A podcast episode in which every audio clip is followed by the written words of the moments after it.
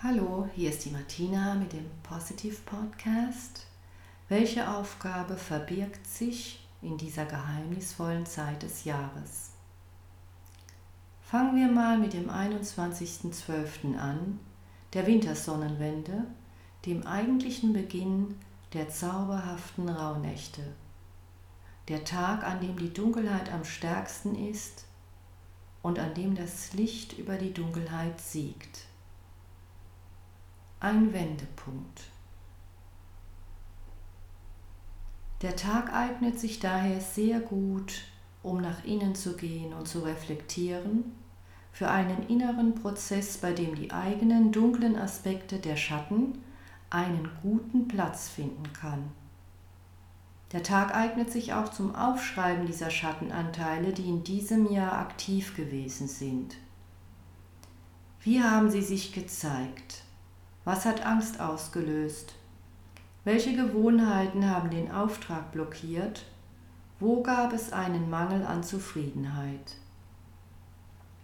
Wenn du fertig mit dem Schreiben bist, kann das Papier verbrannt oder zerrissen werden, als Symbol für das Loslassen der vergangenen Hindernisse. Dies ist eine Art Auftakt für die mystische Übergangszeit in den Rauhnächten. Diese beginnen am 24.12. zwischen den Jahren und dauern bis zum 6. Januar an.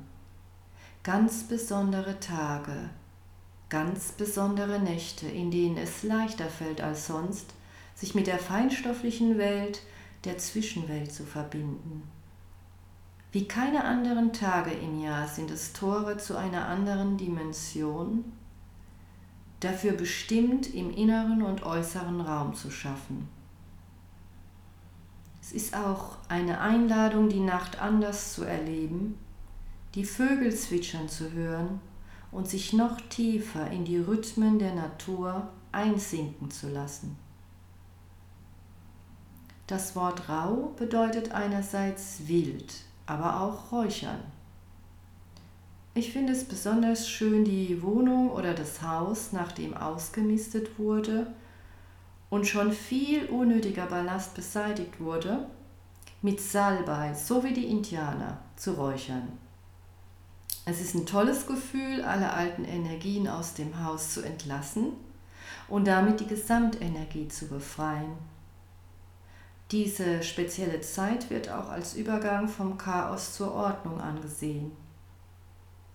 Wenn ich manchmal so Angebote für Weihnachten lese oder sehe, was es alles zu kaufen gibt, muss ich immer total lachen. Denn das sind fast immer genau die Sachen, die ich versuche loszuwerden in dieser Phase.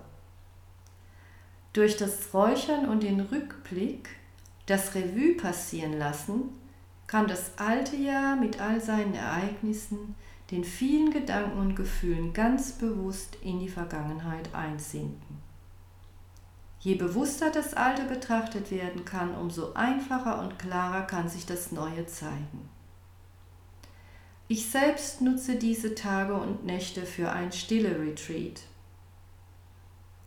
Vielen Menschen erscheint dies unrealistisch, da in dieser Zeit das Feiern sehr stark betont wird. Dennoch möchte ich aufgrund meiner Erfahrungen dazu inspirieren so viel Zeit wie möglich der Besinnung und Selbstentwicklung zu widmen. Zumindest schon mal mehr als normalerweise. Die eigene Morgenpraxis kann zum Beispiel verlängert werden oder mal einen Tag Stille.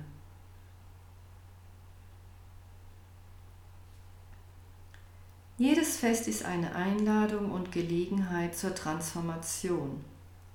Wenn vorher genau überlegt wird, wie das Fest gefeiert werden soll und welchen Sinn es haben soll, wird alles intensiviert. Wie kann ich zu dieser Transformation eines Festes, welches meistens aus einem Zusammentreffen verschiedener Menschen besteht, beitragen? Dabei geht es nicht um die Äußerlichkeiten der Zusammenkunft, zum Beispiel was gibt es zu essen, welche Geschenke gibt es, sondern um die innere Präsenz.